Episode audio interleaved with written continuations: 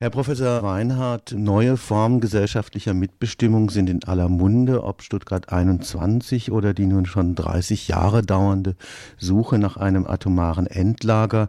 Die repräsentativen Demokratien mit ihren Abstimmungsritualen alle vier Jahre scheinen immer mehr Bürger zu frustrieren.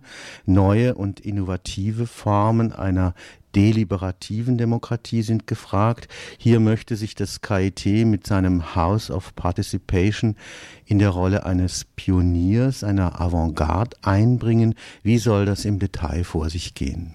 Wir haben mit einigen Kollegen hier am KIT uns zusammengesetzt und überlegt, dass gerade das Zusammenwachsen nach dem Merger zwischen Campus Nord und Campus Süd es doch auch notwendig ist, die Menschen mehr mitzunehmen im KIT und eben gerade auch hier zu versuchen, mehr demokratische Prozesse, mehr partizipative Prozesse am KIT einzuführen, um mehr Akzeptanz, mehr Identitätsgefühl der Mitarbeiter, aber auch der Studierenden, natürlich auch der Professoren und aller Mitarbeiter sind gemeint in den Dienstleistungseinheiten genauso wie in der Forschung zu erzeugen, indem wir wirklich doch mehr Entscheidungsprozesse auch an die Beteiligten geben und die dann entsprechend mitentscheiden lassen.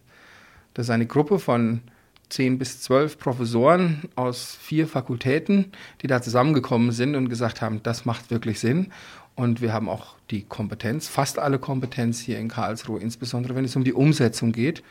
Und die Idee ist dabei nicht nur, dies einzuführen und partizipative Verfahren, um des Zieles willen dieser Identitätsförderung oder auch der besseren Entscheidungsfindung und der Nutzung der Kreativität, sondern wir wollen das Ganze auch beforschen. Wir haben uns zum Ziel gesetzt, Forschung in unserem KIT zu machen, das KIT also als Living Lab zu nutzen, wenn man so will, um zu lernen und zu erforschen, wie solche partizipativen Prozesse am besten zu unterstützen sind, zu befördern sind in einer Institution unserer Größe und auch vielleicht mit den Problemstellungen eben der Heterogenität beispielsweise zwischen Forschern und Studenten und Mitarbeitern.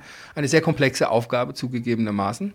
Aber wir glauben, dass wir uns dem angesichts der heutigen Probleme auch in der Politik auch wirklich diesem Problem stellen müssen. Sie sind der Projektleiter dieses sogenannten Leitbildprozesses für das KIT selbst. Können Sie den Ablauf dieser Suche nach einer Art neuen kollektiven Identität des KIT in Form dieses über mehrere Monate laufenden Prozesses schildern? Das Projekt läuft schon. Es ist tatsächlich voll im Gange. Und wir sind vor allen Dingen froh, dass wir das nicht nur aus dem House of Participation alleine machen, sondern wir haben hier eine Zusammenarbeit von ganz vielen unterschiedlichen Institutionen, Dienstleistungseinheiten, die hier zusammen anpacken.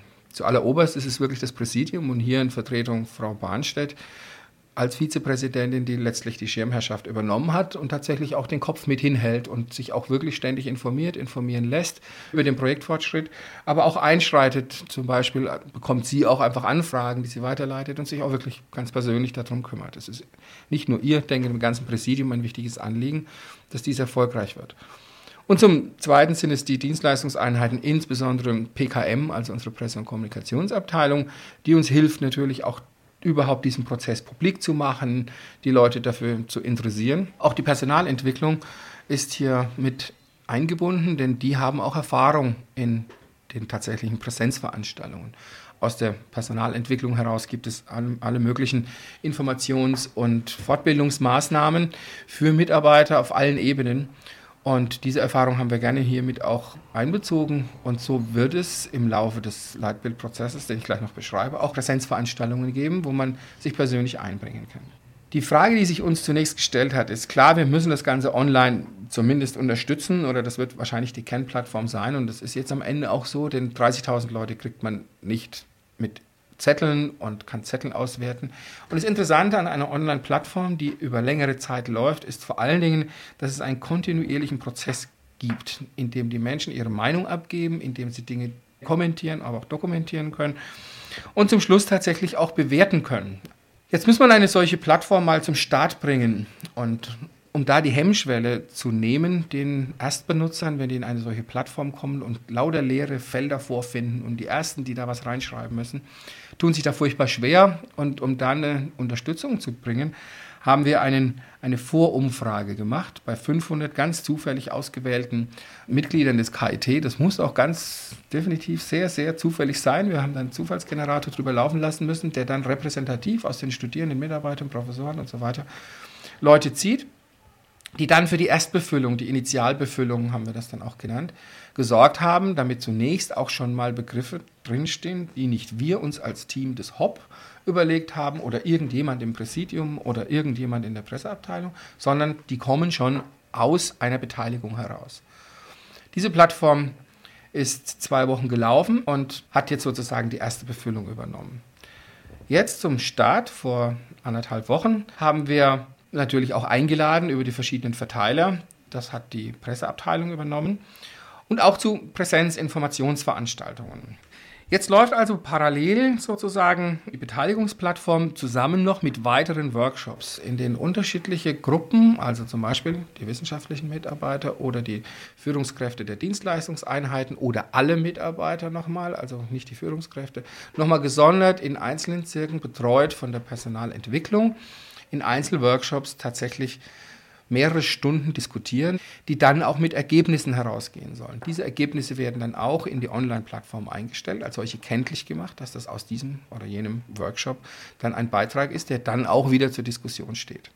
Aber was noch viel erfreulicher ist, ist, dass wir ganz viele Kommentare haben, viele Vorschläge haben, also eine ganze Reihe von Diskussionen dort geführt werden und sehr viele Abstimmungen. Also es gibt sehr viele, die tatsächlich auch Bewertungen vornehmen. Und das ist dann das Interessante daran, dass wir zum Beispiel fragen auch nach einem Slogan, den sich das KIT geben kann.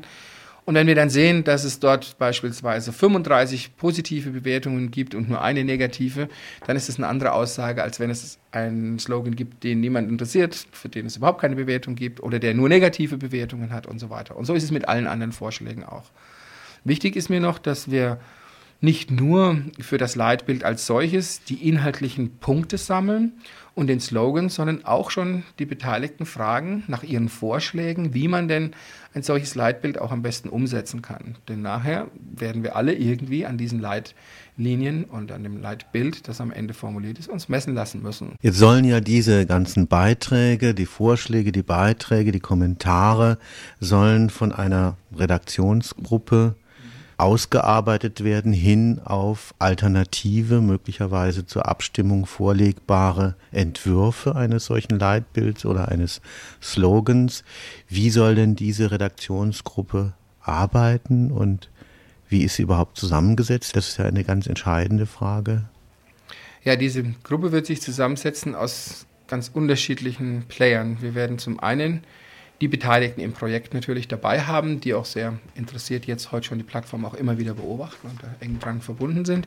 Wir wollen natürlich unsere neuen Wissenschaftsjournalisten mit einbeziehen. Wir wollen aber auch erfahrene Leute mit einbeziehen, die beispielsweise auch bei der Verfassung des Exzellenzkonzeptes dabei waren für das ganze KIT, denn dort wurden auch ganz wichtige Leitlinien eigentlich schon formuliert, die allerdings nicht bottom-up entstanden sind.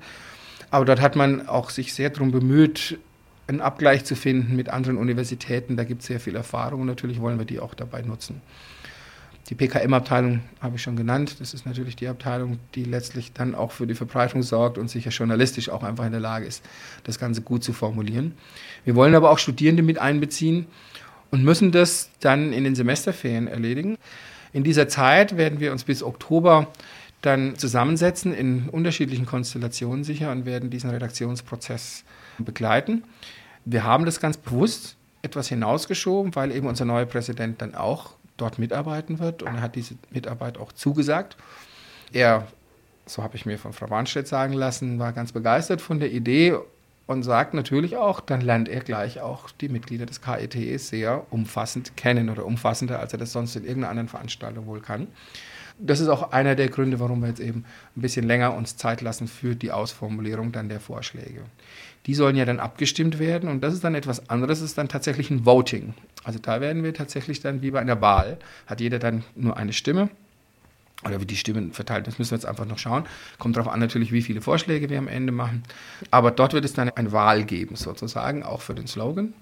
Und die sind na, mit dem Präsidium abgestimmt, tatsächlich auch verpflichtend dann oder sie dann auch wirklich umzusetzen. Also es ist dann nicht so, dass Präsidium hingehen kann sagen, das wollten wir gerade nicht, sondern das soll natürlich nicht geschehen. Wir wollen dann, dass das gewählt wird, tatsächlich dann auch als das Leitbild einsetzen. Ich hoffe, dass die Studierenden ebenso wie die Mitarbeiter erkennen, dass nur wenn sie sich beteiligen und wenn wir wirklich mitmachen, dass auch weitere solche Prozesse angestoßen werden. Und mit dem Leitbild haben wir vielleicht einen sehr abstrakten zunächst angestoßen, aber vielleicht auch einen, der nicht so furchtbar konfliktär ist am Anfang. Das war durchaus auch das Ziel. Also nicht mit dem schwierigsten Prozess gleich anzufangen und zu sagen, wie teilen wir Budgets auf beispielsweise. Das wäre sicher viel konfliktgeladener.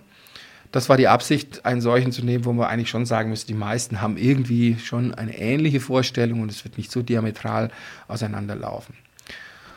Wir müssen jetzt einfach schauen, explorativ habe ich gesagt. Wir müssen gucken, was kommt jetzt am Ende raus und müssen es dann bewerten, wenn wir durch sind und versuchen, wir stehen Gewehr bei Fuß, wenn irgendwas schief geht. Wir haben Dienst eingerichtet und wir werden dann auch gucken. Wir gucken natürlich schon, was auf der Plattform passiert, aber auch in den Präsenzveranstaltungen und wir bekommen natürlich auch Rückmeldungen und das tut ja auch gut würde mich über noch mehr Rückmeldungen freuen, auch negative, denn wir wollen ja lernen. Also dafür sind wir da. Und deswegen fordere ich jetzt hiermit auch alle auf, melden Sie sich.